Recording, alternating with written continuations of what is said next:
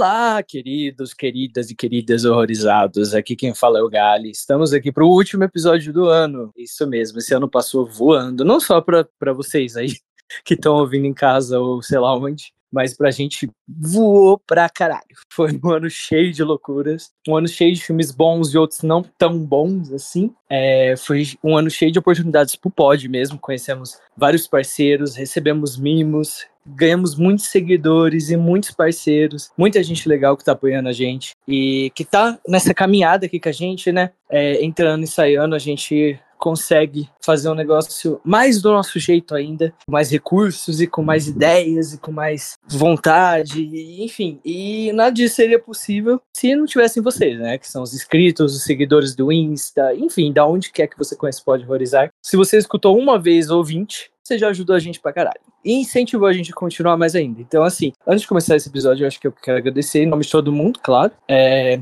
quem está presente quem não está, né? Hoje a gente está sem a Laura e o Matheus, que infelizmente não puderam estar presentes nesse último episódio do ano, mas enfim, eles vão deixar a opinião deles no final do episódio. Mas a gente queria agradecer do fundo do nosso coração, que foi um ano bem intenso, um ano que a gente teve algumas dificuldades e tudo mais, mas a gente saiu por cima e vai terminar um ano muito feliz e muito contente com o que a gente produziu até agora e torcer para 2024 ser ainda melhor, ser ainda maior e que mantenha a gente feliz e vocês contentes com o nosso conteúdo, né? Porque não adianta nada a gente gostar e as pessoas não gostar. Enfim, pro episódio de hoje a gente tá um convidado muito especial. A gente tá aqui com o Jackson do Relembrando Filmes, página do Insta, que é nosso parceiro também e tá participando pela primeira vez do podcast. Então, vamos lá, né? É, primeiramente eu queria começar já agradecendo por essa oportunidade. É uma honra estar com vocês aqui como já havia falado aqui nos bastidores, sou muito fã de vocês, curto muito a página, tenho a mesma visão, digamos assim, para essa área do terror. Gosto muito, é o meu gênero favorito. E, assim, foi muito gratificante poder receber esse convite, estar aqui agora. Foi muito complicado fazer a lista. Uma dúvida enorme, mas enfim, estou muito feliz e espero que vocês gostem de estar aí ouvindo a minha contribuição. Claro, a gente agradece pelo, pelo carinho e pela parceria que a gente está começando agora lá no Insta também, né? Vai ser bem legal acompanhar essa fusão aí das páginas. Estamos aqui também com o Douglas, de Oi, volta. Gente, vamos lá, vamos, vamos finalizar aí o, o o ano do, dos episódios, né, do podcast falando dos melhores e piores de novo, porque eu lembro bem do, do ano passado, né, do que a gente fez, que foi, inclusive, muito bom, um episódio muito bom, e caótico também, né, mas vamos lá, vamos falar aqui também, esse ano. E com o Patrick. E aí, gente, vim pra ser muito polêmico nesse episódio, hein. Eu já vou adiantar que eu sei uma das opiniões do, Mateu, do Patrick, que ele vai ser massacrado aqui hoje, mas vamos deixar isso. É, isso vai ser massacrado por três. Antes seria por quatro, agora vai ser por três. Enfim, vamos começar esse episódio, gente. Eu vou chamar, assim, especialmente essa pessoa, porque eu acho que ela tá um pouco tempo já sem gravar, então ela vai começar esse episódio e eu quero ver a opinião dele.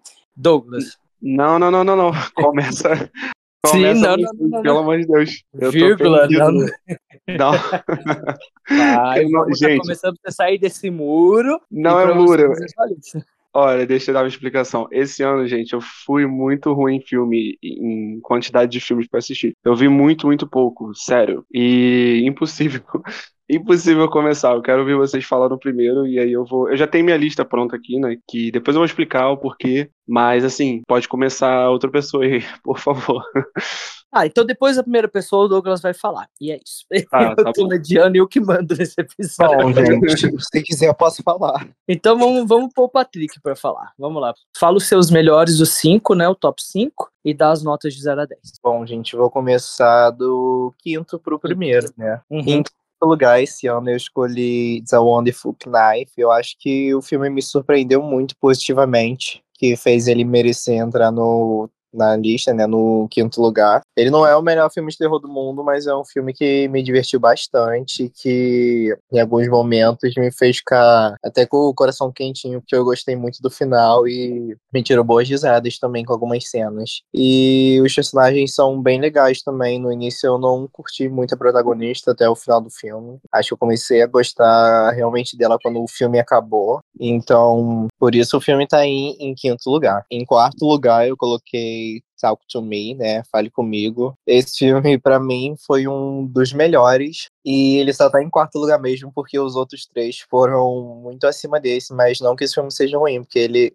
tá entre uns dos melhores. Eu acho que Talk to Me é muito bom. E a minha nota para ele é 4.8 e eu esqueci de dar minha nota pro filme anterior, que é 4.5 de 5 estrelas, gente. E em terceiro lugar eu coloquei Jogos Mortais X, porque ou 10, porque esse filme para mim me surpreendeu demais, gente. Sei que a maioria eu tô falando isso, mas esse realmente me surpreendeu. Eu esperava que Jogos Mortais fosse um dos piores do ano, porque eu logo quando foi anunciado pensei que seria uma continuação super desnecessária, que não viria agregar nada, ainda mais já que elas passam no passado, né? Vão mexer mais ainda na linha do tempo de Jogos Mortais, que é uma coisa muito confusa. Mas, pelo contrário, o filme é tão gostosinho de assistir. O, a gente vê o John Kramer como, entre aspas, herói, né, na trama. E ele até inverte esses papéis, né? Eu gostei demais. Acho que Jogos Mortais merece muito e para mim só pecou em deixar a Cecília viva e matar a Gabriela. Mas, né, fazer o quê? E em segundo lugar, eu coloquei Feriado Sangrento, que acho que se tornou um dos meus favoritos esse ano. Eu me diverti muito assistindo o filme, acho que ele é violento na dose certa e ele também tem uma pegada meio pânico que eu acho que eu gosto muito quando tem um filme assim, sabe, com assassino e revelação. Os personagens são bem legais, eu gostei muito que a protagonista ela não é uma songamonga, ela realmente reage, ela vai pra luta, ela não fica esperando alguém vir salvar ela ou toma muitas decisões burras. No geral, a protagonista ela bate bem de frente com o assassino. Lembrou até um pouco a Sidney em Pânico, né, no primeiro filme, onde ela tinha muita porradaria com o Ghostface por isso que a gata conseguiu sobreviver, né? E Feriado Sangrento me surpreendeu muito positivamente. O filme, para mim, é um 4.9. E em primeiro lugar, não poderia ser diferente. Eu botei Evil Dead, que foi meu favorito esse ano. Eu acho que ele entregou tudo que prometeu. Eu ainda assim não acho que ele é melhor que a versão de 2013, mas ele, para mim, foi o melhor desse ano. Me surpreendeu muito positivamente. Eu já esperava que fosse um bom filme, mas para mim foi muito além disso. E por isso ele tá aí com nota 5 para mim, o único filme com 5 na minha lista. Então agora vocês peguem essas notas do Patrick fazem, façam vezes dois, tá, gente? Mas enfim. Meu amigo, vezes era dois. até 10? É 0 a 10, viu? Ai, perdão. Meu Deus, eu jurei que era 5. Não, é 5 é lá no, no Insta, sabe? Mas de boa. É só eles fazerem a conta e tá bom. Tá, amigo, nota depois na próxima eu falo direitinho, foi mal. Não, relaxa, amigo, relaxa, de boa. Vamos falar agora com quem? Com quem tá fugindo da raia. Vamos, vamos. Dele. vamos lá, né? Em terceiro lugar, eu coloquei Pânico 6. Coloquei Pânico 6 mesmo assim mesmo eu tendo achado ele, tipo, meio, meio blé, sabe? Assim, o do ano passado foi muito melhor. para mim foi muito, muito melhor. E por isso ele entrou aí no, no último, né? No top 3. Em segundo lugar, 16 Facadas. Gostei muito desse filme. Ele. Ah, eu não sei. Ele, ele, ele foi um filme divertido de assistir, um filme gostosinho de assistir também. Tem uma. Aquela, aquela trama toda de viagem no tempo, que não sei o que. Acaba misturando uma época antiga com uma época atual, que assim para você fazer, você tem que fazer filmes desse tipo muito bem feito, né, para não ficar confuso nem nada e acabar sendo um filme muito jogado. E eles souberam fazer, então achei bem legal. Não tava assistindo assim por assistir, nem achei que seria isso tudo, mas gostei pra caramba. E em primeiro lugar, o Fale Comigo. Eu não esperava que eu fosse colocar esse filme em primeiro lugar, mas eu gostei muito dele. Ele não é, como é que eu posso explicar? Ele tem um tema que já é recorrente, né, em outros filmes, não é nada novo assim que a gente não viu ainda, mas a forma que ele faz aquilo é de uma forma diferente. Então isso se contou muito e tem um plot, né, muito bom que não sei, algumas não sei se algumas pessoas, com certeza, né, sempre tem gente que consegue adivinhar o que, que vai acontecer lá no final e tal, mas eu não consegui adivinhar e acabou que deu num plot muito bom. Eu gostei disso pra caramba. E gostei do elenco também, gostei de tudo desse filme. Não tem, uh, na verdade, assim, não foi um, um 10, né, uma nota 10 assim, mas ele tem uma nota bem alta para mim e ganhou aí o, o topo da minha lista. É isso, nos melhores é isso. Tá, mas e as notas, amigo? Ai, de 0 a 10, Faz então. Vamos lá. Pânico 6. Ah, eu vou dar 6, 6,5 pra Pânico 6. Não dá pra passar disso, não. 6, 6,5. 16 facadas eu vou dar um 8. E fale comigo 8,5, 9. Vai, nessas notas. Beleza. Essa foi a opinião do Douglas, com o seu top personalizado. e aí, vamos. Eu vou falar já o meu e deixar o Jackson por último, para ter uma vibe mais ou menos como que a gente gosta de fazer, enfim. Bom, gente, é, o meu top 5 foi um pouquinho difícil de fazer. Assim, o top 3 para mim foi fácil, mas o quarto, quinto, eu que ficaria assim como só uma menção honrosa, porque eu vou fazer menções honrosas sim, porque acho que teve esse ano não foi melhor que 2022 para mim no terror, acho que 2022 foi bem superior, mas tiveram alguns filmes assim magníficos que eu amei de verdade, eu acho que eu não posso deixar de mencioná-los, não colocar num top, mas mencionar, entendeu? Beleza. Cara, eu acho que 90% dos filmes de terror que lançaram esse ano eu assisti, eu tentei assistir o máximo possível, possível, possível, porque eu acho que foi um ano muito diferente no terror. Nem sempre foi muito bem sucedido, mas foi muito diferente. A gente veio aqui do, do terror pós-pandemia, né? Porque 2022 foi um terror pandemia, porque todos os filmes foram filmados em 2020 e 2021. E, foi assim, com muito sucesso. Eu não, não entendi como, mas assim, pra mim foi um êxito. Enfim, vamos lá. É, em quinto lugar, bom, pra mim foi muito difícil escolher esse quinto lugar. É, porque eu fiquei entre dois filmes. Dois filmes que são, entre aspas, parecidos pela temática de slasher. Um é mais comum e mais contido, porque ele é contado, inclusive na época da pandemia. Eu acho que alguém vai entender o que eu tô falando.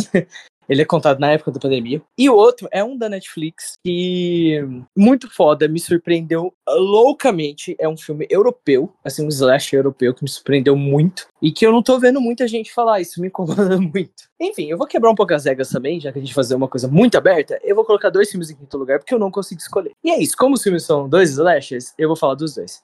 Bom, em quinto lugar, com uma nota aproximadamente de 8 a 8,5, eu vou colocar Sick, que é o slasher do Kevin Williamson, né? Que é o criador de Pânico. E eu sei que vocês fizeram no verão passado, que é um slasher que se passa durante a pandemia e tem perseguições bizarras de boas e que duram minutos. Juro, a perseguição. O, o filme é uma grande perseguição. É muito bom. E o- a motivação também, que eu não vou falar, obviamente, é muito legal e dá um pouco de gatilho se você for lembrar a época da pandemia, que nós todos ficamos isolados, que foi horrível, né? Ninguém gosta de lembrar aquilo. Mas enfim. E o filme que eu vou colocar meio empatado aí com ele chama Conferência Mortal. É um slasher, se eu não me engano, sueco. É, ou suíço, desculpa, não tenho certeza. Chama Conferência Mortal, tá na Netflix. E é um dos slashers mais diferentes que eu já assisti. Sério, infelizmente a gente não conseguiu fazer episódio dele aqui no pod, mas eu quero tentar trazer isso pelo menos para uns primeiros episódios do ano. Acho que vai ser muito legal. Bom, assistam porque são dois filmes maravilhosos. Six, se eu não me engano, tem na Telecine. E o Conferência Mortal tá na Netflix. Bom, em quarto lugar, assim como o Patrick, esse filme me surpreendeu muito. Eu sou fã dessa franquia, sim. Eu demorei pra gostar dela, não gostei dela de primeiro, mas é uma franquia que com o tempo me pegou bastante. Hoje em dia eu posso dizer que eu sou fã, sim, que é Jogos Mortais. É, eu acho que o que conseguiram fazer, o, o, o revivamento dessa franquia com o décimo filme foi bizarro. Nenhuma franquia consegue fazer isso. O décimo filme da franquia conseguir ser um dos melhores, assim, tipo, top 3, top 5 no máximo. Então eu acho que eles conseguiram fazer um negócio muito legal com o Joe Kramer e trazer essa história que é meio que 1.5, né? Porque é um Jogos Mortais depois do primeiro e antes do segundo. Trazer a Amanda de volta, trazer um pouco Hoffman de volta. Eles usaram armadilhas legais, inteligentes. Acharam um vilão mais ou menos à altura do John Kramer, que é a Cecília. É, claro que eu acho que esse destino da Cecília no final vai ter pano na manga pro décimo primeiro, que vai sair em setembro do ano que vem. Então, assim, pra ele eu dou um 8,5. Pra ele eu dou 8,5. Eu acho que foi um filme muito bem construído, um filme inteligente e, assim, foi muito gostoso de assistir e satisfatório, vamos dizer. Eu acho que eles recuperaram um pouco. Eu tenho medo de perder no décimo primeiro a qualidade, mas a gente já tem uns dois filmes ruins de Jogos Mortais, então não vai ser nada de surpresa. Bom, em terceiro lugar,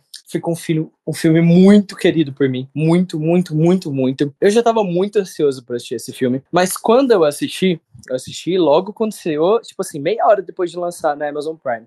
Me cativou loucamente. A gente já falou desse filme aqui no podcast. 16 facadas, né? Totally Killer. É, esse filme tem a Kierna Sharp, né? Que é a nossa eterna Sabrina. Tem um elenco muito bom. Tem uma trilha sonora muito bom. Tem um humor muito bom. Tem perseguições boas. Tem ideias criativas. É mais ou menos um filho de A Morte Te Dá Parabéns com terror nos bastidores. Só quem gosta desse subgênero de terrir, assim, que nem eu, terrir com é, fantasia ou ficção científica, vai entender o que, que é o 16 Facadas. É um filme que me conquistou do começo ao fim. Eu esperava que seria bom. Sim, não esperava que ia ser meu top 3 do ano. Definitivamente não. Eu acho que esse filme, ele surpreendeu muita gente. Teve muito hype na época que foi lançado também, muitos memes também, e eu fiquei muito feliz que ele foi reconhecido. Diferente do SIC ou do Conferência Mortal, que eu acho que ficaram, tipo assim, andaram por baixo do radar mesmo, né? Tipo, não tiveram, assim, muito reconhecimento. Eu fiquei muito feliz que o Totally Killer teve, né? Então ele fica com uma nota 9 para mim. Eu realmente me apaixonei loucamente por esse filme e enxergo poucos defeitos, tá? Seriam mais defeitos técnicos,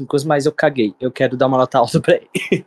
em segundo lugar, bom, o primeiro e o segundo foi muito difícil para mim no sentido de, para mim esses dois filmes deveriam estar em primeiro lugar. Mas eu vou ter que deixar um pouco a parte técnica de lado e colocar meu coração em primeiro lugar. Todo mundo já sabe que vai ser o primeiro filme. Mas em segundo lugar, eu vou colocar Fale Comigo, o grande êxito do terror da A24. Eu acho que esse filme ele preencheu todas as marcas possíveis. Direção amedrontadora, roteiro muito limpo e muito terrível, assim, sabe? É, maldoso até o roteiro. É, cenas assim que te marcaram. O filme viralizou também, assim, o pessoal fez o pessoal ir no cinema. Um filme da 24 com uma das maiores bilheterias da 24, que a 24 é uma produtora pequena, que faz filme pequena não, mas que faz filmes com orçamento baixo. Então, enfim, eu me surpreendeu pra caralho. Me perturba até hoje a última cena, a cena do menino quando ele é possuído, é, to, tudo, tudo. Sem querer dar muito spoiler, né? Mas esse filme é excelente, excelente. Ele é, para mim, ele é o melhor do ano, mas ao mesmo tempo ele tá em segundo lugar, porque o primeiro lugar é do meu coração, não tem jeito, é Pânico 6. Assim, uau, ninguém imaginava que eu ia colocar. Entendo os problemas do terceiro ato, entendo muito, concordo com a maioria deles, mas eu vou, eu coloco, quando eu vou analisar Pânico 6, eu coloco o terceiro ato meio de lado e foco em todas as coisas maravilhosas que aconteceram ao longo do filme, tá? Então, ele é meu favorito do ano, junto com Fale Comigo, mas não dá pra colocar dois em primeiro lugar também, né? Eu já fiz esse, essa trapaça no quinto lugar. então, ele para mim tá excelente. Os dois para mim são filmes 9,5, Fale Comigo e Pânico 5, 6, desculpa. E agora que sabendo toda essa polêmica que tá acontecendo com a Paramount, Spyglass, a Melissa, a Jen, etc., provavelmente vai ser o último filme da franquia. E assim, para mim, é um encerramento excelente. Excelente, excelente. Porque todo mundo viveu no final, e para mim, isso, para você, alguns podem ser uma crítica, para mim é uma felicidade, porque quer dizer que nenhum personagem que eu amo e acompanho há muitos anos morreu. Então, para mim, tá ok nesse sentido, né? Enfim, é isso, gente. Esse é o meu top 5. E é isso. Agora eu vou passar a minha bola pro Jackson, que vai falar o dele. Nossa, depois de ouvir tudo isso, eu vou até retirar o meu time de campo aqui, porque eu, eu vou ser apedrejado. Vocês vão bater em mim com a minha lista, porque ela sim vai ser polêmica, viu? Mas vamos lá, né? Eu vou tentar ser aí o mais breve possível também. Porém, eu acho que as minhas escolhas vão ser um pouco questionáveis, mas eu acho que eu me identifico muito com o Douglas, o Gabriel, na verdade, nesse sentido. Eu vou colocar muito do meu coração também, sabe? Como cinéfilo nesse sentido. Vamos lá. Em quinto lugar, eu coloquei aí a Freira 2, com uma nota aí de 7,5. Por quê? Eu acho que a Freira 2, ela trouxe de volta um pouco do que a gente estava precisando em filmes é, espirituais, né, envolvendo aí o sobrenatural, que vai, ao contrário do oponente dele aí, que vai estar na minha lista dos não favoritos do ano, é, eu acho que ele conseguiu trazer um pouco mais de maturidade para esse filme, que foi tão massacrado pela crítica e pelo público na, no seu primeiro capítulo, né, onde nós vemos aí a história da Vala, é, e trouxe também uma protagonista um pouco mais séria, um pouco mais sisuda, e eu gostei de, de trazer trazerem novamente a Thaisa Farmiga para quebrar um pouco daquele estereótipo dela de American Horror Story, é, de mocinha, de virgem, daquela coisinha. É, nesse ela já tá bem mais, é, ela embate mais. Então, assim, apesar das críticas que fizeram, que algumas eu não concordo, mas eu gostei de voltar para esse universo Verso, sabe? O universo Invoca Verso, para mim, ele é muito rico. E, e, reviver isso nesse filme foi muito gostoso. Eu consegui assistir e me divertir. É, gostei do final, gostei do encerramento, que eu achei muito explosivo, literalmente. E foi um filme que eu gostei sim, vou defendê-lo. Não, não vou colocá-lo aí como ruim. Mas sei que eu sou uma minoria, sei que sou vencido em muitas coisas aí, mas tô nem aí, gostei, me divirto, e é isso que importa para mim no filme. É, em quarto lugar vai ter também 16 facadas, aí coloquei aí uma nota 8. Eu acho que a protagonista ela tem um peso muito grande para esse filme. Ela carrega o filme nas costas. Ela faz com que o filme ande literalmente assim. Ele, ela faz o filme ter vida. Eu gosto muito da atriz. Ela, ela faz um, um, um, um personagem que é rico. Você tem vontade de conhecer mais dele, né? É divertido. Ele tem mortes interessantes, os personagens são cativantes. Essa temática que ele traz é, é, bem fora da curva, é muito do que você não esperava. Eu não esperava nada desse filme. Eu fui assistir por assistir, para realmente ter ali no currículo. Mas acabei me entregando na história. E quando eu finalizei o filme, eu, caramba, que massa, sabe? Assim, que, que coisa legal, as pessoas deveriam assistir isso. Então aí ele tá no meu quarto lugar com a nota 8, né? É, em terceiro lugar, tem aí O Exorcista do Papa, com a nota 8,5. Eu acho que o Russell Crowe, ele conseguiu fazer com que a gente entendesse como realmente se passa um exorcista, assim, sabe? A, a, premissa do filme é muito interessante. É, ela traz uma realidade que muita gente talvez nem saiba que existe, apesar de, claro, eles terem enfeitado muito para vender, romantizaram muito essa questão do exorcismo em si. Porém, é uma história muito interessante, sabe? É uma história que faz com que você aprenda mais. E claro, obviamente, os sustos para mim foram muito bem feitos, muito bem construídos. O personagem é um personagem riquíssimo. O protagonista, ele faz jus ao peso que precisa ter. E é um filme que acabou realmente aí me surpreendendo muito, muito mesmo. E eu nem sou tão fã desse, desse, desse subgênero né, sobrenatural, mas desse eu gostei, gostei muito e recomendo para quem ainda não viu. Em segundo lugar, tem aí Jogos Mortais 10, né? Com uma mesma nota, 8,5, de O Exorcista do Papa. É, o, o torture de, de, terror, que todo mundo sempre tem medo por conta da quantidade de sangue, me trouxe de volta para aquela atmosfera apresentada lá no início da franquia. Né? Eu consegui resgatar um pouco do sentimento que eu tinha lá no início. Eu acho que realmente o John Kramer ele é apresentado com uma outra faceta da, do, da personagem, a gente consegue entender um pouco mais da motivação, que não precisa ser justificada, porque são atos é, é, muito cruéis. Porém, você consegue descobrir mais camadas, você consegue captar um pouco do que eles queriam passar para a gente. As armadilhas estão muito interessantes, muito mirabolantes, né? É, eu gostei muito da Amanda, eu queria muito mencionar que, assim, a Amanda é uma personagem muito carismática, né? É uma personagem que a gente consegue é, é, é, se identificar de certa forma, assim, com o psique dela. Eu gosto muito dessa atriz, desde que ela fez A Bolha Assassina. É um filme, é um filme que trouxe para mim o medo do que vai acontecer com aqueles personagens. Eu ficava a todo momento assim, meu Deus, o que é que eles vão inventar agora? E sempre fui muito surpreendido. Realmente não gostei muito do final, muito pouco não, muito. É, mas enfim, é precisa ser vendido, então tinha que ter um gancho para um próximo filme e eles sabem o que estão fazendo. Mas ficou aí no segundo lugar. E em primeiro lugar, eu compartilho aí do meu colega, né? É, eu coloco Pânico 6, uma nota aí de 9. É, eu só não dou um 10 para esse filme, porque precisaria de um pouquinho mais de tempo de tela para desenvolver um pouco melhor alguns personagens. Eu acho que alguns personagens ficaram um pouco à margem do protagonismo da Sam e da Terra. Mas, assim, é um filme que representa a franquia slasher mais icônica do cinema. Eu acho que trazer os fãs para o cinema, para reassistir um filme que teoricamente teria uma responsabilidade muito grande de se sobressair, né, do, do, quinto capítulo. Eu confesso que eu gostei muito mais do que do quinto filme, muito mais. Acho que os problemas que são mencionados, principalmente em relação ao terceiro ato, eu não concordo, sabe? Eu acho eu saí muito mais decepcionado com a motivação da Amber e do, do Rich do que com a motivação da família lá, né, da, do pai do Rich. Porque era uma coisa que, de certa forma, já aconteceu na franquia, né, que é os pais aí voltarem, enfim, não vou entrar nessa temática agora.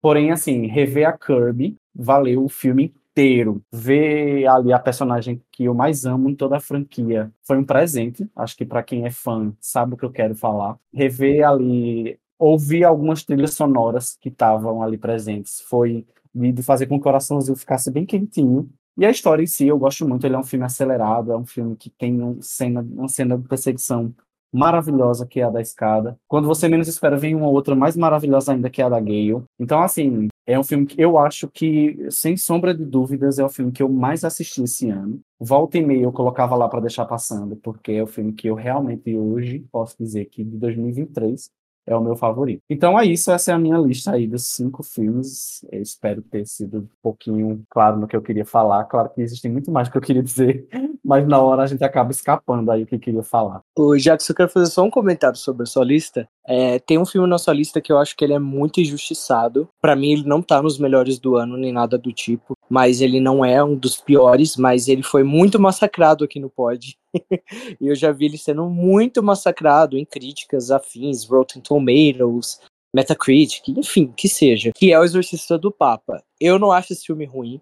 Eu fui muito criticado quando eu falei que ele não era ruim no episódio do Pod. E eu defendo um pouco ele, um pouco, tá? Eu defendo ele um pouco, sim. Eu acho que é um filme que foi gostoso de assistir. O Russell Crowe, ele roubou muito a cena. Ele, embra... ele abraçou o filme, sabe? E eu acho que teve uma mitologia legal. Entendo que o menininho lá foi irritante. Aqueles efeitos visuais foram ruins. Mas eu acho que não dá para desabonar totalmente o filme por conta de algumas coisas. E eu já vi muitas críticas desse filme. Muitas. Eu só vejo crítica, na verdade, desse filme. Então eu quero te parabenizar por ter dado um pouquinho de enaltecimento desse filme. Não que eu colocaria entre os melhores, mas eu, foi bom de ver alguma outra pessoa que enxergou coisas positivas nesse filme, porque eu não conheci muitas que enxergaram. Ah, obrigado, fico feliz que você tenha reconhecido isso. Obrigado mesmo. Esse filme é. Eu, eu gostei, cara. Eu fiquei feliz quando falaram que vai ter o 2 ano que vem, em 2025, sei lá. Fiquei feliz, não vou mentir, não. é, assim, na verdade, eu acho que as pessoas elas estão um pouco acostumadas hoje em dia. Elas já sabem o que esperar no cinema hoje em dia. Uhum. É, assim, o Invoca Verso, é, a própria franquia ali, desculpa, é, dos filmes da Sobrenatural, meio que já implantou na mente das pessoas o que esperar. Então isso acaba criando uma expectativa no público em si, no geral. Eu não estou passando pano, não, porque ele tem problema sim. Mas assim como muitos outros de, outro, de outros gêneros, as pessoas já têm algo a esperar, elas já vão sabendo o que ver, sabe? É, vai com preconceito, né? Já vai com isso, uma, uma preconcepção do que tem que ter na tela para poder se satisfazer. E eu não sou muito a favor disso, sabe? Eu acho que assim, ou você se permite viver a experiência, claro, tendo o seu senso crítico, ainda mais nós que somos pessoas que produzem conteúdo, ou é melhor você não ver, sabe? Assim, para poder você viver uma experiência legal, bacana e tirar algo de proveitoso, digamos assim. É, legal. Deixa eu só falar, antes da gente pular pros piores, né, que é a parte mais polêmica, assim, do episódio, é, eu só quero falar um negócio muito, muito rápido, que na hora de eu falar eu acabei falando muito e não esqueci de uma parte muito importante para mim, é fazer as menções honrosas dos melhores. Eu vou falar, não vou me estender, só vou falar o nome mesmo, que são filmes que não entraram no top 5, mas se tivesse no top 10 seriam com eles que é Evil Dead Rise. Muito bom, assim, achei envelhece, envelheceu bem, mas eu não tive vontade de rever, mas ao mesmo tempo eu gostei muito. É, Ninguém Vai Te Salvar, que é o filme dos alienígenas da Star Plus, que é muito, muito, muito bom. Eu acho que ele foi um filme muito diferente. É, The Blackening é um filme que passou muito por baixo do radar também, que é uma comédia, um terrir, assim, sobre personagens pretos que sempre é um negócio horrível, que ah, sempre o personagem preto é o primeiro a morrer. E o que acontece no filme quando todos os personagens são pretos? É muito legal, é muito foda, é muito engraçado. Enfim, é uma menção rosa para ele. E Feriado Sangrento, que foi o último que a gente assistiu aqui agora, que também é muito, muito bom, mas ainda não, não foi assim, tão foda o suficiente para entrar no meu top 5, mas merece uma menção, menção honrosa. Enfim, vou pro pros piores do ano, né, agora, que a gente vai falar. E eu vou misturar um pouquinho a ordem agora e vou chamar primeiro o Jackson. Então tá, vamos lá, né? Não esperava que fosse eu, confesso, mas enfim. vamos, para mais uma sessão de, de, de, de apanhar de vocês. Eu sei que vou ser massacrado nesse. Agora esse eu sei que eu vou mesmo. Vamos lá. Em quinto lugar, eu deixei aí realmente um, o filme que hoje. Assim, eu assisti e eu não repetiria essa experiência. Eu acho que acabou me decepcionando muito. É Batem a Porta, né? Do M. Night Shyamalan lá. Ele deu uma nota aqui para ele de quatro. É, eu acho que ele só comprova a minha teoria Muitas vezes eu estou em um debate, em conversas, e eu falo que Existem é, pessoas que enaltecem diretores, roteiristas, criadores, é, de uma maneira muito desnecessária. Eles têm trabalho, sim, com certeza, que são bacanas e merecem dar a eles o status que eles têm hoje. E existem aqueles filmes que são só para encher linguiça, sabe? Que não trazem nada de novo. Eu fui com um, uma imagem do que, do, do que tinha sido passado no trailer e me permiti viver aquela experiência até porque a temática era muito legal, né? O protagonismo ali de dois, dois homossexuais, dois gays, que tem uma filha, aquilo já me deu um caramba, isso aqui é novo, isso aqui eu ainda não vi especificamente dessa forma no terror. Mas tem um elenco maravilhoso, nomes de peso, e o filme tem um. Assim, ele enrola muito. O diálogo muitas vezes é muito desnecessário, as cenas não, se, não, não são entregues eu senti, por exemplo, o próprio Rupert Green tentando forçar um personagem para que se desmistificasse aquela imagem dele de Ron Weasley, né, que totalmente desnecessário. Achei que o final foi completamente frustrante. Não vou soltar spoiler aqui, mas eu fiquei muito decepcionado, muito decepcionado mesmo. Enfim, eu acho que ele realmente só comprova a minha teoria de que ele, o, o M. Night Shyamalan é muito superestimado. Eu acho que ele precisa produzir muito mais ao nível de Corra, por exemplo, para que realmente a gente consiga entender qual é a proposta dele. O, é... Jackson, rapidinho, é, o livro é pior, tá? Ai, meu Deus. Muito obrigado, porque eu já não vou ler.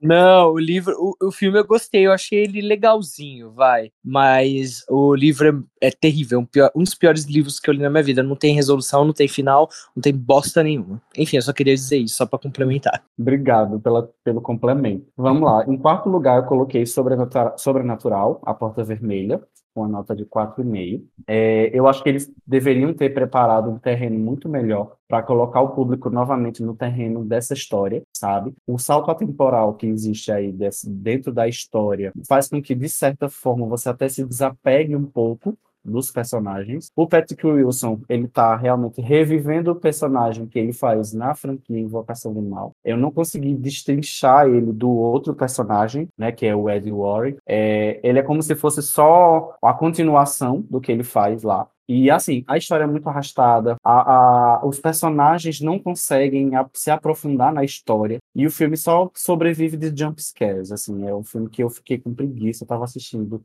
entediado. O final foi completamente arrastado, né? Até a personagem que foi inserida, que é a, colega de quarto lá do, do protagonista, é, é uma personagem que, que tinha tudo para entregar muito mais do que ela entregou e eu fiquei muito decepcionado porque ela, ela era de certa forma um alívio cômico que foi colocado, mas ela acaba que acredita em tudo do nada e isso me deixou um pouco assim, sabe? Enfim, eu acho que esse filme não, não me trouxe para a história. É isso assim. Eu não consegui mergulhar. E eu gosto de filme que me faz mergulhar. Eu realmente compro aquela ideia até o final. Em terceiro lugar, eu colocaria Megan, com uma nota aí de 5. Eu não, eu não curto muito filmes que viram moda, sabe? Aquele filme que as pessoas falam, falam, falam, falam, falam, falam, e aí assim, eu já começo a ficar um pouco avesso a ver aquele filme. Na cidade em que eu moro, aqui em Pernambuco, não tem cinema, então eu acabo sempre vendo muita coisa um pouco depois da grande maioria. Por um lado, isso é muito bom, mas por um lado, como criador de conteúdo, acaba sendo um pouco ruim. Mas para esse filme específico, Megan, eu achei melhor eu ter visto um pouco depois da onda, porque eu pude esfriar um pouco a mente e realmente viver aquela experiência. Eu gosto muito da, da Michelle Williams, a atriz que faz, desde que ela assisti ela em Corra. Eu gosto muito do trabalho dela, mas aqui ela tá um pouco. Eu não sei se é, ela tá com aquela má vontade de interpretar, mas eu não senti que ela se entregou para o papel sabe? Não, não curti muito ela na, na vibe ali da tiazinha mãe, que tá vivendo aquela história. Eu acho que é uma a própria personagem, a Megan, não me causou medo em momento nenhum. Não consegui ver ela como uma vilã, como algo aterrorizante. Eu acho que o fato dela ser biônica e poder quebrar o pescoço de uma pessoa é a única coisa que causaria medo, assim. Mas, fora isso, a imagem dela é uma imagem até, de certa forma, dócil uma menina loirinha, estereótipo do sonho americano de olhos azuis. Então, isso para mim não me convenceu. Né? Até quando ela tá desfigurada, que eles quiseram meio que trazer ali o Chuck, não conseguiu também me dar medo porque você já estava acostumado com a imagem, sabe? Então, assim, por isso que ele não, não me convenceu e é um filme que eu daria nota 5, não reassistiria novamente. Em segundo lugar, tem o Exorcista, o Devoto, uma nota de 5,5. Claro que você tem que trazer aí todo um histórico das sequências ruins de O Exorcista e os 50 anos do filme, que querendo ou não criou aí um hype para as pessoas. E a própria, o próprio título já faz com que você já vá sabendo o que você vai ver. Exorcismos. Mas não é um filme que você consegue suportar a experiência. Demorou muito para acontecer. O filme ele se arrasta. Os personagens são completamente apáticos. Eu não consegui criar nenhuma empatia. As, as jovens, né, as duas crianças, eu até tenho, quando fala com criança ou animais, eu já fico com um pouco de receio, porque já acho injusto o que vão fazer com qualquer coisa que fizer com eles. Mas nesse caso, eu não consegui sentir o que eu senti por Ella Reagan, por exemplo, né? Que é aquela criança que você cria uma, uma simpatia. E aí o filme tem um final broxante, muito, muito, muito broxante. Não conseguiria assistir ele pela segunda vez. Acho que eu não recomendaria para que alguém assistisse. E é um filme que, de certa forma, é, tira um pouco até do mérito que o grande original teve ali, sabe? Se você for colocar um para assistir e depois o outro em seguida, é uma quebra de expectativa muito grande, no meu ponto de vista, né? Posso até estar errado, mas enfim, eu, eu vi dessa forma. E em primeiro lugar aí, que no caso seria o pior filme para mim, seria A Morte do Demônio, né? A Ascensão. Uma nota de seis aí, vamos dizer assim. Assim, seria um. Ele, ele, dentro desses filmes aqui, ele ainda seria o melhorzinho vamos dizer assim, que eu corrigindo o que eu falei, eu não sou muito fã dessa franquia. A Morte do Demônio não é, vamos dizer assim, a minha franquia favorita. Porém, eu consegui assistir, achei que a história da mãe ali que é possuída é, foi foi interessante. Eu consegui gostar de alguns personagens principalmente de uma das filhas, né? Ela, a filha mais velha, se eu não me engano, até porque faz tempo que eu assisti. Mas assim, é um filme que ele entrega a proposta, ok. É um filme de terror,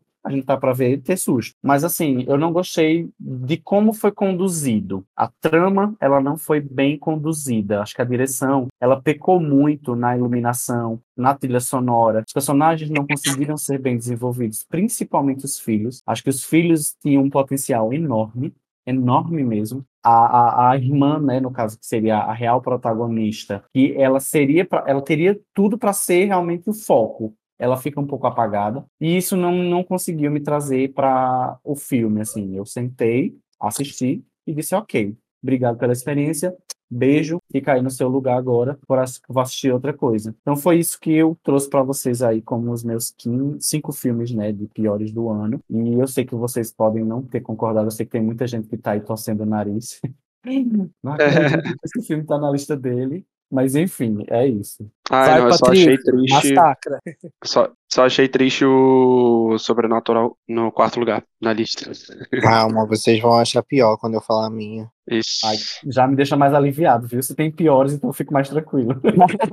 eu, eu achei também o Sobrenatural muito monótono. Não tá nos meus piores, mas nunca com certeza estará nos meus melhores. Ele tá muito médio, assim, para mim, sabe? O filme é muito morno, tudo nele é morno. Não tem Sim. nada assim de bizarro, de maravilhoso, de estrondoso que nem os dois primeiros filmes têm. Não é um filme ruim, mas é um filme muito meia boca, que poderia ser muito melhor, mas ficou muito não ficou mais parecendo um drama do que um terror. Eu não entendi direito. Mas enfim, eu só queria comentar sobre o sobrenatural mesmo.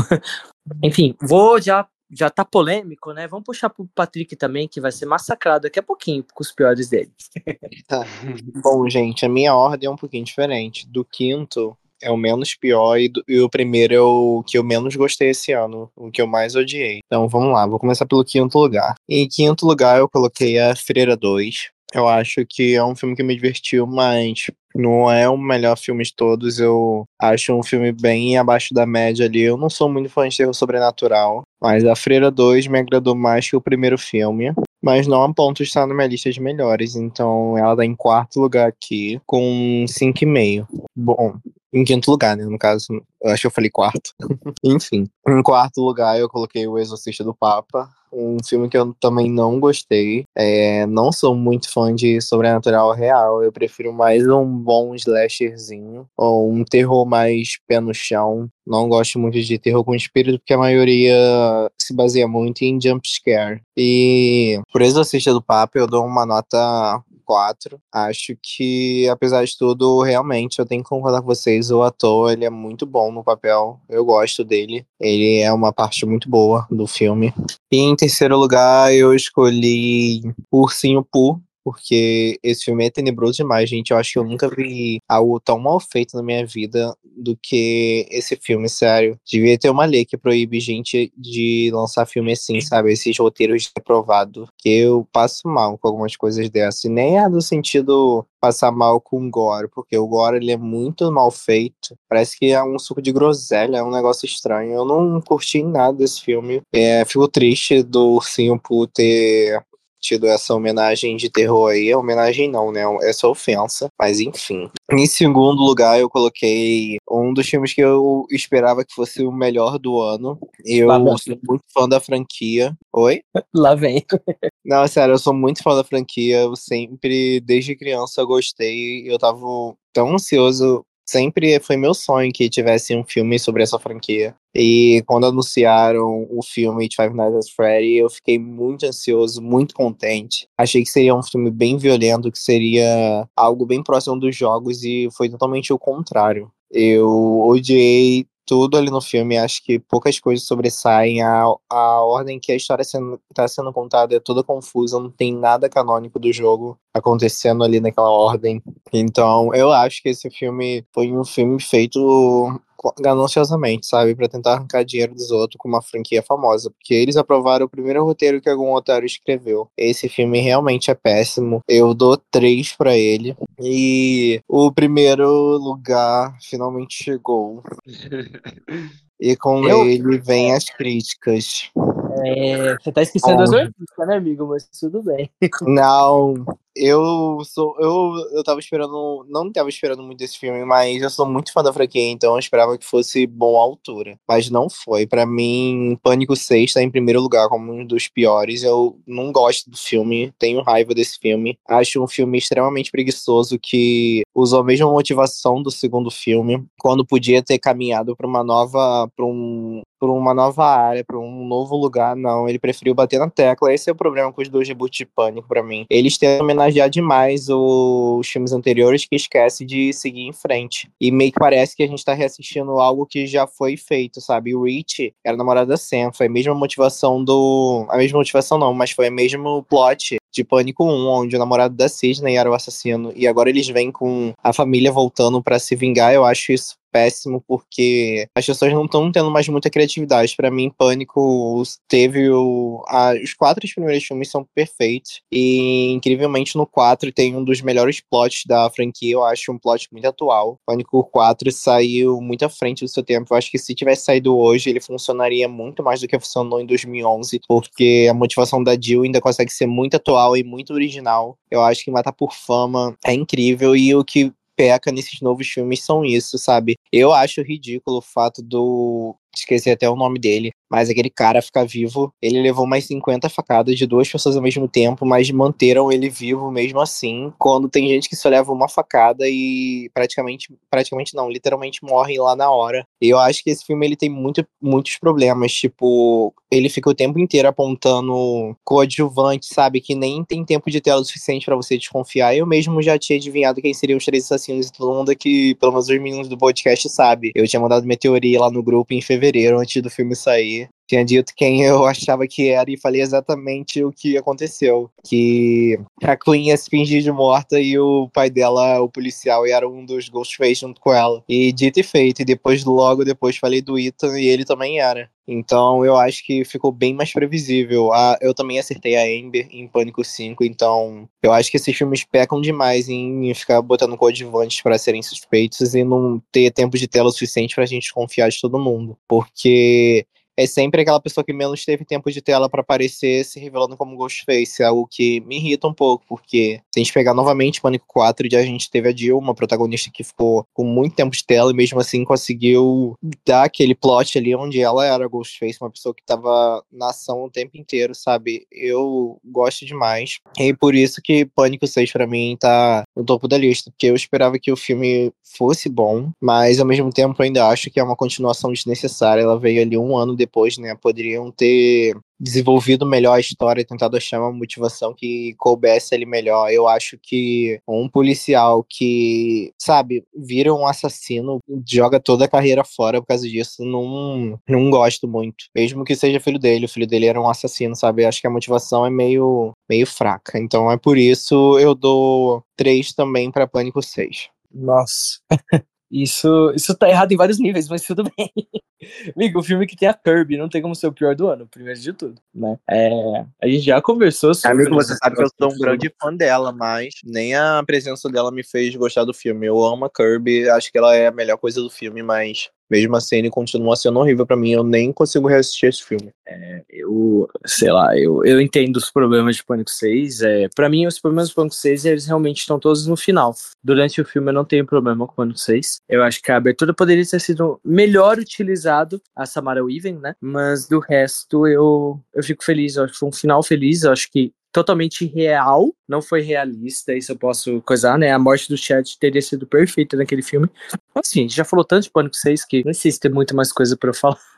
só, só que eu discordo desse primeiro lugar, mas aqui é uma democracia, está tudo certo. Eu preferia que fosse Exorcista Devoto, né, no final. Mas ok. tem uma coisa pra esse falar? É tão ruim que eu, esse é tão ruim que eu nem lembrei de botar no meu top.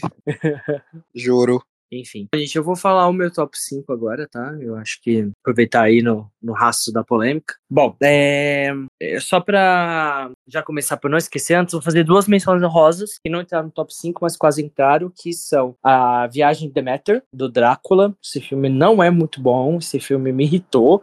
É um filme sem graça, sem sal, sem açúcar, sem nada, sabe? Não gostei. Vi obrigado pelo podcast. Deixar bem claro e também o Clube dos Leitores Assassinos, que é uma cópia de Eu Sei O Que Vocês Fizeram no Verão Passado, Lenda Urbana e Pânico 5, de um jeito muito ruim que a Netflix fez, que é um slasher espanhol que lançou esse ano. Ele não é tão ruim quanto os meus outros cinco, mas ele merece menções honrosas tá? Bom, falar meu quinto lugar, né, que é o menos pior da lista. Para mim ficou um filme chamado Frio nos Ossos. Não sei se vocês conhecem esse filme, não sei se alguém já assistiu essa porcaria aqui, mas é um filme que foi lançado na HBO Max esse ano, que usaram um bait muito engraçado para divulgar ele mais uns meses atrás, que ele era um dos filmes mais bem avaliados de terror, porque ele tava com 90 e poucos por cento no Rotten Tomatoes, né? Só que esqueceram de dizer, ou, né, deliberadamente não disseram, que o filme tava com 90% de aprovação do público, eu acho, porque tava com, sei lá, 50, 100 resenhas. Então é fácil. né? Ai, amigo, meu Deus. Eu não tava esperando essa avaliação tão baixa. Você assistiu essa bosta, amigo? Não, mas eu ouvi falar, eu acho que apareceu em algum streaming de recomendação. Frio é Max. É, então foi aí mesmo. Amigo, eu, nossa, eu, eu até tinha esquecido desse filme. Eu fiquei com tanta raiva dele que eu bloqueei ele da minha mente. Aí eu tava analisando a minha lista do Leatherbox e tal, pra montar minha lista. Daí eu falei, caralho, essa porcaria. Aí eu falei, não, ele merece entrar no top 5, não vai ser nem menção honrosa. Esse filme, gente, ele é ridículo. Ele simplesmente é um plot muito forçado, muito forçado. Onde, tipo assim, eu não vou dar spoiler, mas assim, aquele tipo de filme que os bonzinhos, na verdade, são vilões. Mas de um jeito muito ridículo, sabe? É, não colou comigo. Não gostei da protagonista, não gostei dos ladrões lá e tal. Não gostei de nada. O final é extremamente mirabolante e não do tipo legal. Mirabolante que você fala, não, eu não vi isso. Enfim, não quero falar muito desse filme, que eu não. Eu realmente achei ele uma merda. Tudo bem que tem filmes piores, mas esse é um dos filmes que mais me irritou esse ano. Em quarto lugar, coloquei Rainfield. O filme ridículo de, de terrir. Quer dizer, ele tenta ser terrir. Pra mim, é, Rainfield é um filme de nada sobre nada, sabe? Porque é um filme muito bobo, um filme que Rainfield. não tem, assim, uma, uma direção boa. O, o Nicolas Cage, eu não gosto do Nicolas Cage, pra deixar claro. Sinto que sim, ele encontrou um papel legal pra ele fazer, mas eu não gosto do Nicolas Cage. Então, pra mim, qualquer coisa que o Nicolas Cage fizer vai ser sempre caricato e bobão. Então não curto. É, mas a história é nada sobre nada. É, tem aquela Aquafina também, que é aquela atriz. é, acho que é japonesa, se eu não me engano, ou chinesa, que ela faz uns papéis de comédia que até hoje eu não tenho certeza se eu acho ela muito engraçada ou se eu acho ela o nível pra ser nossa, não sei. Mas eu não curti esse filme. Eu vi também obrigado pelo podcast, tá, gente? Porque eu não veria esse filme normalmente. Eu achei muito besta, uma coisa que, que eles quiseram misturar uma coisa gótica com comédia e ficou ridículo, não gostei. Mas tudo bem, né? Minha nota pra ele é 4,5, assim como Fio nos Ossos. É, em terceiro lugar, esse top 3 eu fiquei, assim, é, pensando muito, porque os três filmes que eu vou citar agora são horríveis, horríveis mesmo. Mas eu, eu, eu tive que escalar, assim. O primeiro lugar eu já meio que sabia, mas os dois, o segundo e o terceiro, eu fiquei meio em dúvida. Bom, em terceiro lugar, eu até mudei, esse seria o, o segundo. Mas eu acho que ele me deu um pouco mais de. Não vou dizer diversão, porque esse filme não é divertido. Mas ele me deu um pouco mais de entretenimento do que o segundo lugar, que eu achei um filme morto. Um filme que não me entregou absolutamente nada. Terceiro lugar vai para Exorcista Devoto. Bom, esse filme não é bom, definitivamente. É, eu acho que tudo que o David Gordon Green toca morre. Ele é um péssimo diretor, ele é um, um roteirista ridículo. Ele não consegue é, seguir coisas legado que já vieram antes, sem colocar um, um, um tipo de narrativa que não condiz com o que veio antes. Né, que o que ele fez com as duas franquias. Eu acho que se o Exorcista Devoto fosse um filme que não fosse sequência direta do original e fosse só mais um filme de exorcismo, eu daria até uma nota para ele, não estaria no top 5 dos piores. Mas o erro para mim principal, já falei isso no episódio, mas eu vou repetir para quem não escutou. Mas o pior erro para mim desse filme é ele se vincular ao original e achar que ele é uma sequência. Ele não é. Ele tem dois personagens que aparecem por segundos, que é a Linda Blair e a, a mãe, que elas não aparecem basicamente nada no filme. Elas estão lá como participações especiais. E eles usaram isso para linkar. Tudo nesse filme nada funciona. Ainda acho que Halloween Ends é pior. Sim, eu ainda acho. Mas esse filme não é bom. E para ele, eu dou uma nota 4 tá? É, segundo lugar, esse filme é, é um filme que eu não sou fã, diferente do Patrick. Não sou fã, não estava esperando. Para mim, esse é um filme divertidinho, médio, ok, que eu ia achar legal, mas não me entreteve em nada. Até, por exemplo, no primeiro lugar, que é o pior filme do ano, teve alguns momentos que eu fiquei, nossa, é tão ridículo que, que é um pouquinho engraçado. É tão ridículo que fica até legal. Não, esse filme teve nada de legal. Eu acho que, na verdade, a única coisa que eu achei legal foram as partes dos sonhos, das alucinações. Eu estou falando de Five Nights at Freddy's. Esse filme é muito idiota. Eu, assim, assisti uns vídeos antes para saber mais sobre a história, para não chegar, assim, cego no filme, né? É... O Patrick já tinha contado algumas coisas também, mas baseado nas coisas que eu soube e tudo mais, eu achei. Gente, esse filme é nada sobre nada. É um filme muito sem graça. Um filme que não é terror, não é comédia, não é ação, não é aventura, não é nada. Tipo, é um filme muito decepcionante, muito sem graça. É, eu não curti. Eu perdi meu tempo vendo ele. Eu sinto que eu perdi meu tempo, entendeu? Vendo ele. Graças a Deus eu vim em casa, eu não vim no cinema. então tá tudo certo, não gastei dinheiro com essa bomba. É, eu, pouquíssimas coisas nesse filme salvaram, assim, sabe? Tipo, que nem a, a policial que eu gosto, a atriz, acho que é a Vanessa Lyon, né? É, o Josh, mais ou menos, e a parte dos sonhos. Tirando isso, eu não gostei de nada desse filme, e para mim a nota dele é 3,5. De 10, tá, gente? É, em primeiro lugar, não poderia ser diferente. para mim é o filme mais mal feito, ridículo. E tem filmes que são baixo orçamento, tem filmes que são é, de produtoras assim pequenas, que eles conseguem entregar alguma coisa, sabe? Por exemplo, não sei se todo mundo vai concordar, eu sei que o Patrick não concorda, mas Terrifier é um filme extremamente baixo orçamento que é muito legal de ver, sabe? Eu me divirto, eu gosto. Agora esse filme é ridículo, ele tentou pegar um clássico, assim, de histórias de criança, né, na verdade, e agora vai se tornar isso meio que uma franquia, vai ter da Cinderela, vai ter não sei mais de quem, vai ter o 2 desse filme, e eu acho que é uma perda de tempo, é perda de dinheiro, é perda de tudo, né, só pode ser dívida de jogo de verdade, que é o Ursinho Pooh Sangue e Mel. Esse filme é absurdamente ridículo, é um desastre. É, não tem nada bom nele. Tipo, de verdade. É, não, não tem. A única cena decente é a cena de perseguição na piscina. Além disso, não tem nada. Nada. Absolutamente nada que salve esse filme. O visual dos ursinhos pulpos lá, dos bichinhos, dos homens que são vestidos de bichos, são muito, muito ruins muito mal feitos. A iluminação e a fotografia do filme é péssima. É literalmente você assistir um filme de TCC de estudante de cinema. É basicamente isso que esse filme é para mim. E me surpreende muito que essa bomba conseguiu ter um segundo filme. Para mim não deveria nem ter o primeiro. E eu dou nota 2 para ele. Sim, 2 de 10. Esse filme é absurdamente um traje para sétima arte. E esse filme deveria ser proibido, que nem aqueles filmes de tortura são proibidos. E é essa, essa é a minha opinião. Bom, ninguém vai falar nada, então eu vou.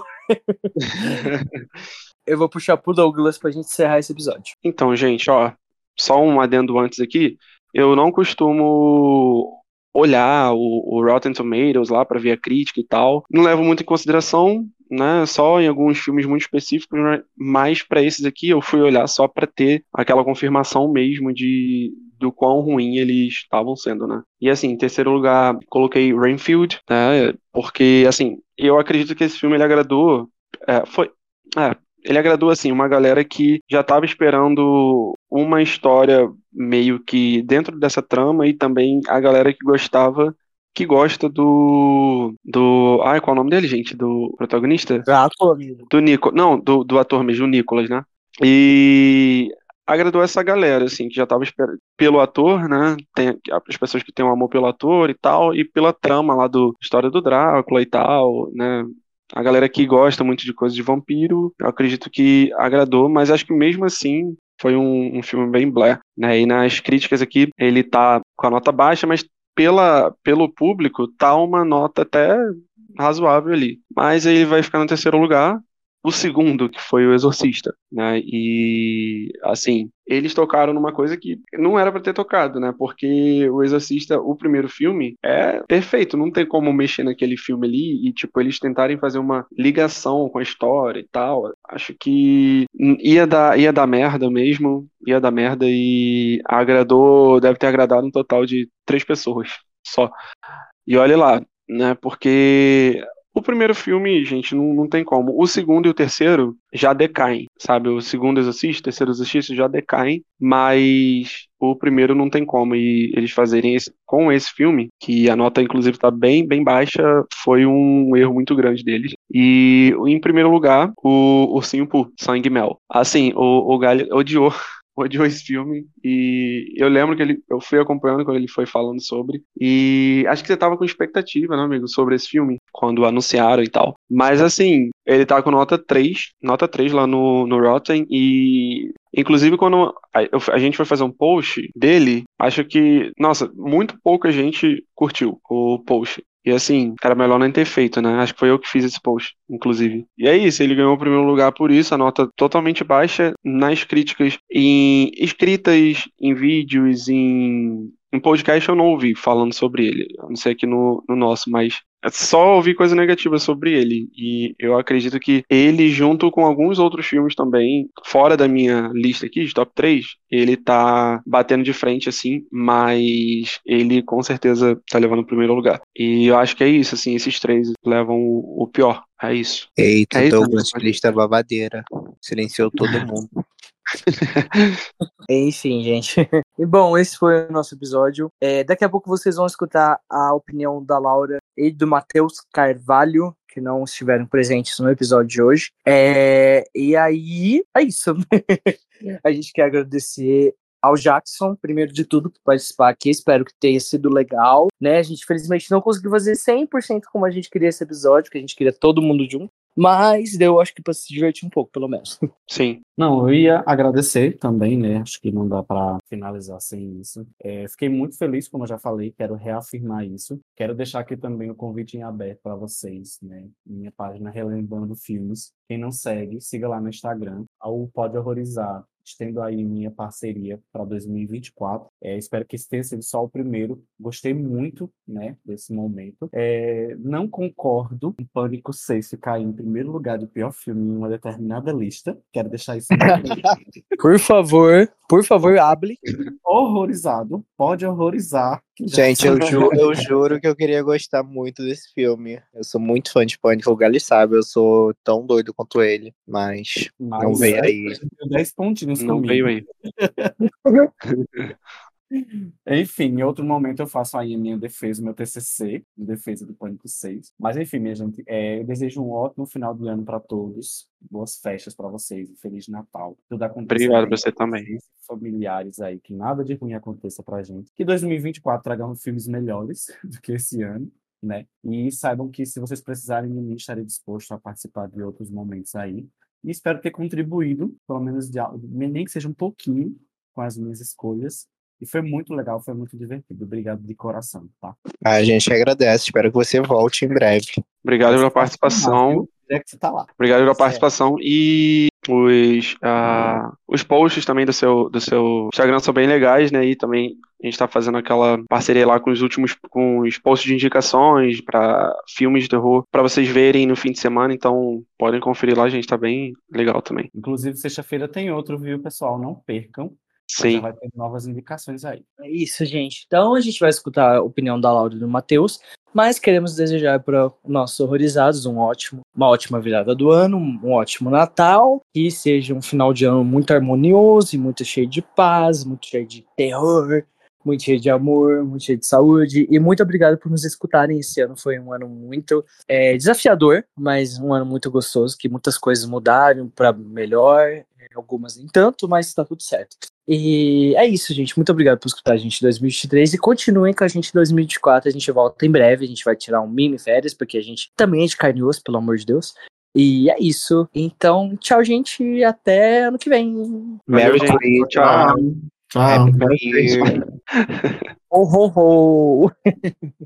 E aí, horrorizados, estamos aí para falar sobre os melhores e piores do ano, né? É, não consegui participar nesse episódio ao vivo com os meninos, inclusive fiquei muito triste porque eu queria muito participar, que é um dos episódios que a gente mais espera para gravar, né, no final do ano, para dar nosso resumão sobre os filmes lançados. É, mas já que não deu, vamos aí mandar um áudiozão mesmo, né? Não vai ser tão legal quanto foi o app de discussão sobre o filme. Queria muito falar mal é, do top de algumas pessoas aí, galera, mas infelizmente não deu, então eu não vou falar agora, né? Porque daí elas não estão aqui para se defender. Mas enfim, vou falar o meu top. Vamos começar com o top dos melhores, né? É, em primeiro lugar, eu deixo Fale Comigo, porque foi um filme que me surpreendeu. É, ele entretém a gente durante todo o filme e é uma proposta nova, né? Essa, essa visão que a gente tem sobre espíritos e tal. É um, é um jeito diferente de fazer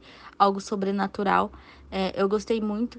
É, então, assim, avaliando uma nota de, de 0 a 5, eu daria 5 para Fale Comigo. Então, ele tá aí no meu primeiro lugar. Em segundo lugar, eu vou colocar Jogos Mortais 10, porque foi uma surpresa, assim, gigantesca. Porque eu tava esperando é, que fosse um filme mediano para ruim, porque Bom, quem escuta a gente sabe que a gente sempre tem muito medo do, do que é lançado relacionado a franquias famosas, né? Aos clássicos. Então a gente sabe que Jogos Mortais, é, Espiral e o Jigsaw que saiu eram filmes horríveis, horríveis, que não fazem jus a, a toda a franquia. Então eu tava com muito medo, assim como eu tava com medo de O Exorcista, mas o Exorcista decepcionou, né? Esse eu vou falar um pouquinho mais pra frente. E, e Jogos Mortais me surpreendeu muito. Eu vou dar uma nota de 4.5 para Jogos Mortais 10. Eu curti muito, muito esse filme. E ele fez jus a toda a franquia, né? É, vai vir aí um Jogos Mortais 11, que eu tô com medo também, porque eu acho que foi um, um, final, assim, muito, muito digno, né? Esse Jogos Mortais 10 já foi um final para fechar, para deixar descansar mesmo a, a, franquia. Mas vai vir um, um novo aí, tô com medo. Mas irei assistir com a esperança de que eu me surpreenda, assim como eu me surpreendi com Jogos Mortais 10. O meu terceiro lugar vai para A Freira.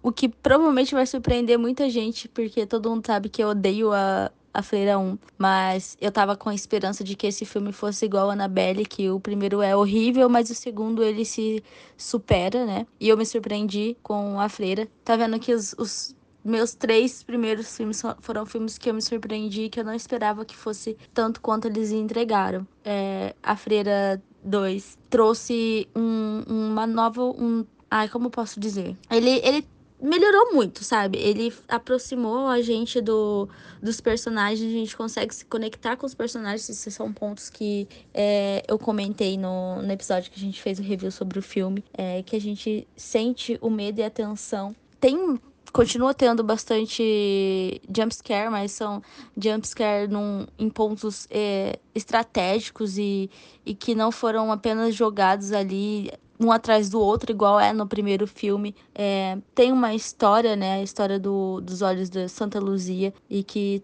aproxima a gente mais da realidade ainda, é, para quem, quem é cristão ou gosta de, de ver alguma coisa sobre religião sabe, né, sobre a história dos olhos de Santa Luzia. Então, a forma também que eles mostraram onde estava, né, a, o que a Vala que estava procurando foi diferente, não foi apenas uma estátua apontando o dedo. Então, o filme assim foi construído de uma maneira totalmente diferente do primeiro filme, o que fez ele merecer estar tá aí no meu top 3. É, a nota para ele vai ser 4 de 5. O meu top 4 é é outro filme que, que me surpreendeu, né?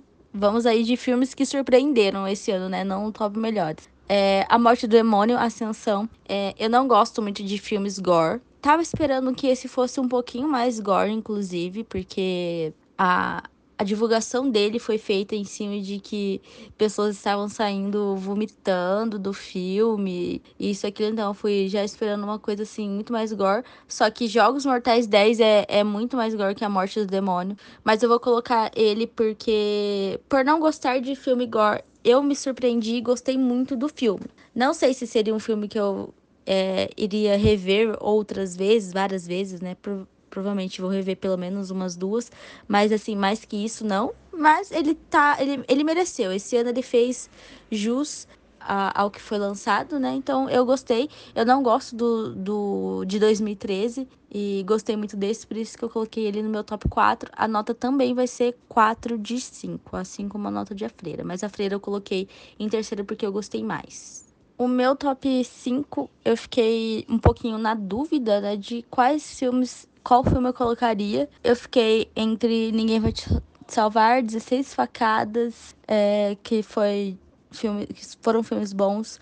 É, eu pensei até em colocar Megan também, porque apesar dele não ser aquele filme assustador e tal, é um filme muito divertido, né? Eu me diverti assistindo Megan, é, então eu fiquei na dúvida entre esses. Mas eu coloquei Ninguém Vai Te Salvar porque ele faz a gente pensar muito. Tipo, você assiste o filme é, ali na tensão da perseguição e tal, e você reflete muito sobre o filme. É, foram, foi uma coisa que eu comentei, que a gente comentou sobre isso no episódio também que a gente fez sobre ele. Que o filme, ele sempre trabalha que a gente pense que o ET, ele é a coisa ruim da história. Mas aí que no final a gente tem uma outra perspectiva, né? Uma perspectiva que talvez é, ele estivesse tentando ajudar a, a menina de alguma forma, mas que a gente não tem uma mentalidade, um, sabe, um feeling de que aquele ET pode não ser uma coisa ruim, uma pessoa ruim, um, um ser ruim. Né? A gente sempre vai pensar o pior porque é um ser desconhecido, né? A gente é, é desses, o que não é desconhecido, a gente, o que é desconhecido a gente sempre desconfia e já pensa o pior. É, então, ninguém vai te salvar, eu vou dar uma nota de 3.9. Não vou dar um 4, porque teve melhores, né? É, mas por essas questões que eu comentei, eu vou dar um 3.9 para ele e que ele merece dar, é, estar aí no meu top 5. Agora vamos para as polêmicas do ano né, os piores filmes do, de 2023. Inquestionável, Ursinho Poo Sangue e Mel tem que estar tá em primeiro lugar. Ali numa nota de, de zero, de cinco, porque, assim, meu, esse filme é, é muito, muito ruim. Eu tava esperando que esse filme, assim, fosse no mínimo uma coisa, assim, divertidinha de assistir, sabe? Não tava esperando que ele fosse um filme excelente, um filme bom, é, mas eu esperava um filme divertido e, assim, é tenebroso de você assistir esse filme. Então, com certeza, inquestionavelmente, ele tá no primeiro lugar de piores filmes do ano, com a nota de 0 de 5, né? É, e meu top 2 fica com O Exorcista Devoto. Horrível esse filme, gente. Eu não consigo. Assim, acho que a única cena que a gente comentou no, no episódio, inclusive, que dava para salvar o final, que a, a Regan, né, encontra a mãe. E. Então, assim, é a única única cena, mas eu não consigo dar uma nota muito alta por essa cena porque é um pedaço assim muito curto do filme, então não não faz ele ter assim uma relevância é, que faça o filme ter uma nota maior. Então a minha nota para O Exorcista Devoto é de 1 de 5. Sim, horrível. Não não curti nada. E o meu top 3 vai para O Exorcista do Papa, né? Porque é mais um filme que de exorcismo que eles tentam fazer assim, ah, baseado em história real, mas eles trabalho muito ruim. A, a, os efeitos especiais são horríveis. É, não consigo, de jeito nenhum, dar uma nota assim boa ou ver um lado bom desse filme. É, a minha nota para ele vai, vai ser 1.5, é, o que é até alta, tá? Mas eu vou vou colocar essa nota porque o Exorcista, o Devoto, decepciona mais, ainda mais por ser um clássico, né? O que eles fizeram com o clássico dos clássicos do terror foi horrível. Então, o Exorcista do Papa ali eu vou dar é, um e-mail e vai ficar em terceiro lugar. O meu quarto lugar vai para o Clube dos Leitores Assassinos, né? Porque, assim, não tem, não tem muito o que questionar sobre esse filme. Esse filme é literalmente a cópia de vários filmes, não é nada original. Assim, ele pode. Ele tá ali no, em quarto lugar porque ele pode te divertir de alguma forma, apesar dele ser a cópia, uma cópia de, de vários filmes. Ele te diverte um pouquinho. É, mas, assim, comparando a nível dos filmes que foram lançados esse ano, ele é, com certeza é um dos piores. Então, a minha nota para ele, ele vai de 2 de 5. E agora o meu top 5, um polêmico, né? Que eu não poderia deixar de fora. É, porque também é um, um dos clássicos, né? De, de filmes aí que a gente tem. Eu não deixaria o meu querido amigo Patrick sozinho nessa, porque a gente macetou esse filme durante todo o ano. A gente falou mal dele, que é Pânico 6. É, a minha nota para ele também vai de 2 de 5, porque ele prometeu assim inúmeras coisas. Ele prometeu morte, ele não entregou. As mortes que ele, que ele entregou reviveu. Eu não consigo é, enxergar ele como um, um dos melhores, porque o marketing dele foi muito mentiroso né? O marketing é feito em cima de uma coisa que eles não entregam, que eles não conseguem matar as pessoas, né? Cenas que eles poderiam ali é, concluir como a morte da Gale. É triste, ninguém quer que ela morra, porque é uma das personagens icônicas, né? Personagem ele legado, mas. Meu, você tem que ter coragem, você tem que dar. É, a cara tapa nas coisas, né? Pra fazer as coisas acontecerem. Não dá para você ficar mantendo aquilo é, e com medo do que as pessoas vão pensar tem que fazer, cara. E é isso que vai fazer o seu filme ser bom, porque você teve a coragem de fazer aquilo. E Pânico não tem coragem de fazer as coisas, né? É, a cena inicial de Pânico também não curti, nada, nada, né? Achei assim bem, bem fraquinha. Então ele vai estar tá ali no meu, no meu top 5 com uma nota de 2.8, tá? Decepcionei, me decepcionei muito com, com Pânico, né? Porque eu esperava mais desse, desse filme. Então é isto, galera. Polêmico esse, esse, esse top piores, né? Ainda mais por pânico. Acho que mais por pânico, porque o resto acho que todo mundo concorda que é que é ruim. Menos o, o Jackson do Relembrando um Filme, se eu vou comentar só isso, porque ele colocou o Exorcismo do Papa como um dos melhores. Jackson, você vai escutar esse episódio depois? Não consigo aceitar esse filme no, nos seus melhores, tá? E é isso. Bom, galera, esse foi meu top. E esse é o último episódio do ano, então até ano que vem. E tchau, tchau, galera. Foi muito bom esse ano. E ano que vem vai ser ainda melhor. Não sei se na questão dos filmes, que a gente vai comentar nossas expectativas no próximo ano, mas não estou muito esper esperançosa com os filmes de 2024, né? Enfim, beijão, galera. Tchau, tchau. Então, vamos lá. Oi, gente. Aqui quem fala é o Matheus. E eu vou falar um pouco sobre os meus melhores e piores desse ano de 2023. É, eu quero começar a falar um pouco sobre o meu quinto filme, que vai ser dos melhores, que é Scream 6. Eu vou ser o mais breve possível, porque eu já contei a fundo sobre todos esses filmes nos episódios passados, mas eu vou pontuar sobre os motivos para a minha formação desse top 5. Então, Scream 6. Eu estava com expectativa sobre esse filme ele não me entregou mortes, basicamente, mas ele soube dar uma atenção que eu gostei bastante, principalmente na cena da Gale, e eu queria ter visto mais dele. E mais uma vez, é, seguindo a sequência, eu vou criar uma expectativa para o filme 7.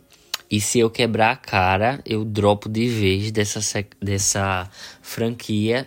E é isso aí. Eu esperava ver mais, mas ele não me entregou. Eu queria ver muitas mortes nesse filme. Eu tava esperando que ele fosse mais violento, mais sangrento e que a gente tivesse percas nesse filme, mas não rolou. Então eu vou colocar aqui ele no quinto lugar. O meu quarto filme de terror preferido desse ano foi com certeza A Freira 2. Assim como Annabelle, eu esperava que a sequência fosse melhor e A Freira para mim foi bom mil vezes melhor que o primeiro.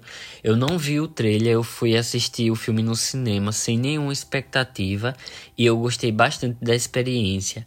A Freira estava em busca de algo para lhe dar poder e eu pessoalmente adoro histórias com esse tipo de foco a busca pelo poder e essa história me ganhou. Eu estou, eu estou e fiquei muito mais curioso pela possível sequência, né, da história da, da freira, um terceiro filme que seja que seja e que tenha uma história assim como um segundo e uma construção de personagens melhores. É, foi uma mudança drástica do primeiro filme para o segundo filme.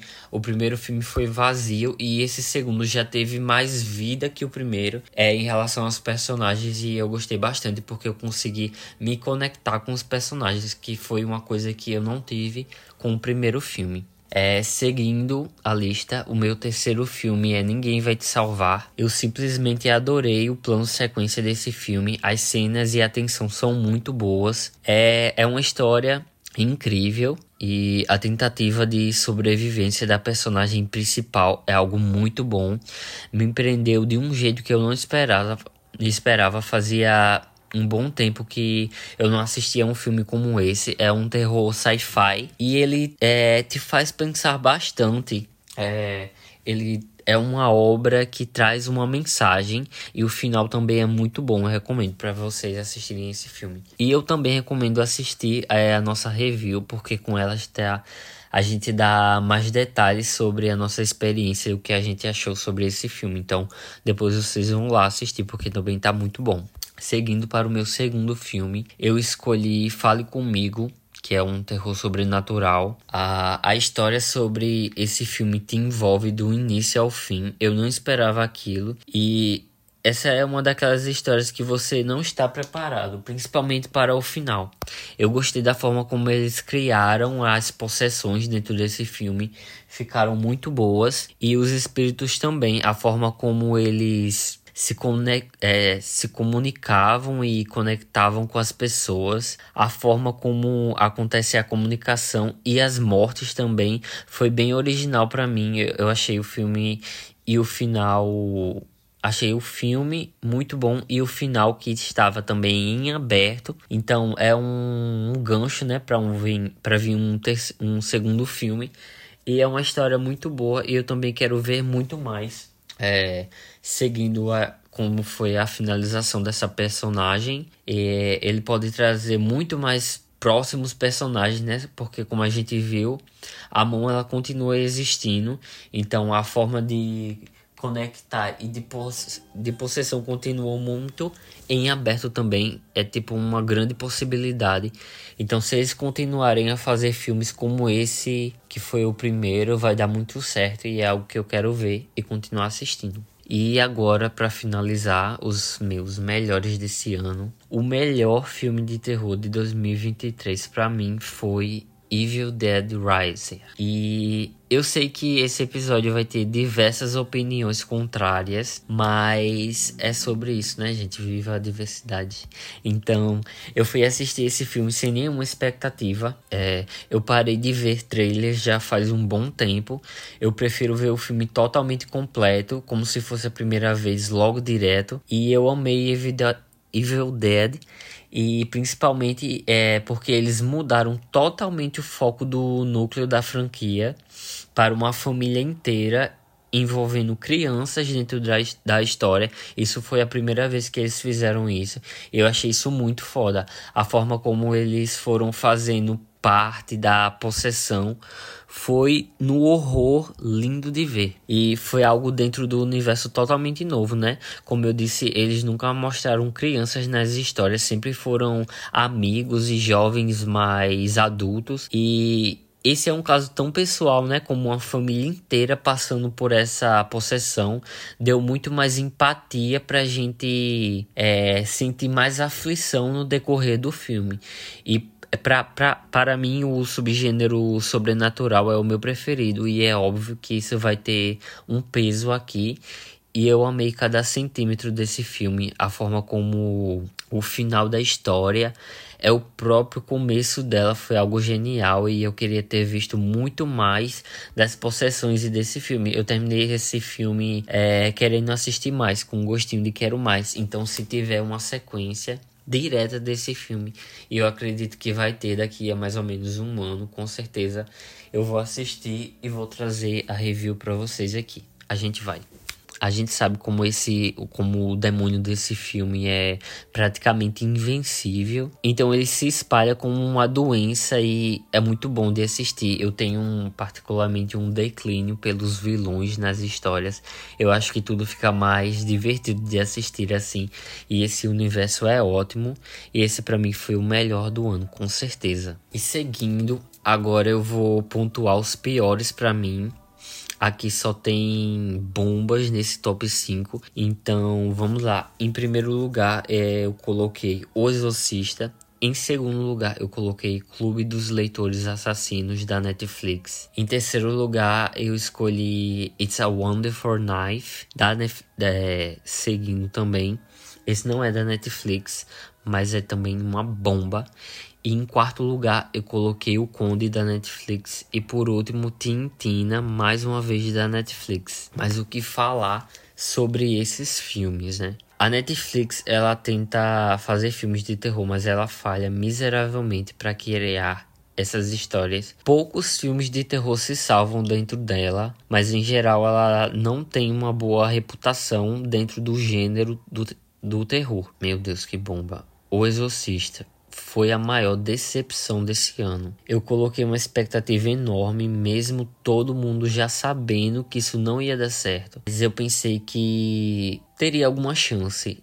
Foi tipo, mas vamos lá, vamos ver o que vai acontecer aqui.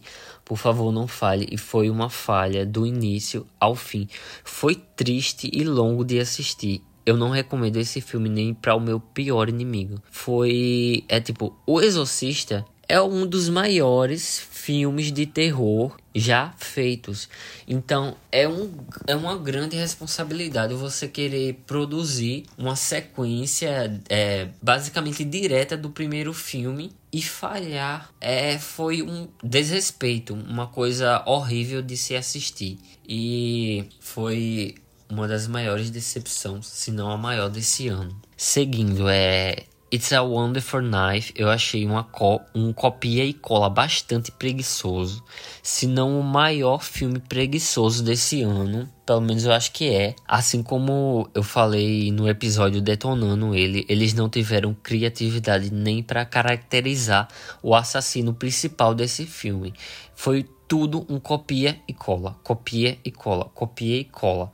Foi uma decepção, eu não recomendo. É, seguindo, o Conde, Tintina e O Clube dos Leitores Assassinos são filmes da Netflix que ela falhou em tentar trazer o terror para eles, tanto na história como no desenvolvimento. Todos os três filmes, do início ao fim, não deram certo. Na minha opinião, foi algo longo e chato. Todos os três podem colocar num saco e jogar fora. É, resumindo aqui, é, o Conde ele conta a história sobre um vampiro velho e aposentado. É um filme é, que tentou ser um pouco cult em preto e branco, mas falhou na história e também falhou muito mais no terror. Tintina são crianças com um teor assassino e cristão. São órfãos que são é, recolhidos por uma família. Eles dão abrigo a eles, né? Quando eles vão tentar é, ter uma convivência pela adoção, mas coisas estranhas começam a acontecer com eles e com a família. Então você fica tipo. Será mesmo que eles são assassinos ou, se, ou eles só são cristãos extremistas? Para mim foi chato, foi longo e eu não gostei, principalmente da forma como eles desenvolveram a história, mais da parte do meio e pro fim foi chato e eu não recomendo. O Clube dos Leitores Assassinos são adolescentes que se envolvem em um assassinato e cada um deles vai sendo morto até o, até o final e onde um deles vai ser o principal culpado. Como eu falei, pode jogar os três filmes no lixo. Não vejo, não vale a pena. Então, esse foi o meu top dos melho melhores e piores do ano. Como eu disse aqui, a gente trabalha bastante com diversidade e a gente briga mesmo. E é o que é foi tipo um pior do que o outro e vice-versa. Assim a gente vai construindo, né, aqui a nossa opinião com essa diversidade e esse grande espaço que a gente está tendo aqui para poder debater com os nossos amigos e convidados. Eu amo que a gente tem uma falta de igualdade nas nossas opiniões, porque só assim a gente pode perceber os pontos sobre os filmes que a gente não teria é, se concordasse com tudo. E aqui aí todo mundo tem a sua opinião própria, a gente gosta e não gosta dos mesmos filmes. E assim a gente vai conversando e debatendo cada vez mais, porque aqui cada um tem a sua personalidade e gosto muito único. Então, quando a gente se junta para conversar, cada um traz a sua defesa, o seu ponto e o seu gosto pessoal. Eu pessoalmente acho isso muito legal, porque enriquece as nossas opiniões e faz com que a gente tenha uma visão mais ampla sobre as coisas e sobre os filmes de terror como eu disse, é algo que a gente não poderia ter se concordasse sempre. Eu amo isso. É, então é isso, gente. É, obrigado por escutar o episódio até aqui. É, não se esqueçam de se inscrever nas nossas redes sociais e compartilhar com seus amigos. E é isso, viva a diversidade das nossas opiniões. E a gente vai trazer muito mais delas para vocês futuramente, concordando e discordando, e brigando, e debatendo e conversando muito mais. É isso, gente. Tchau, tchau.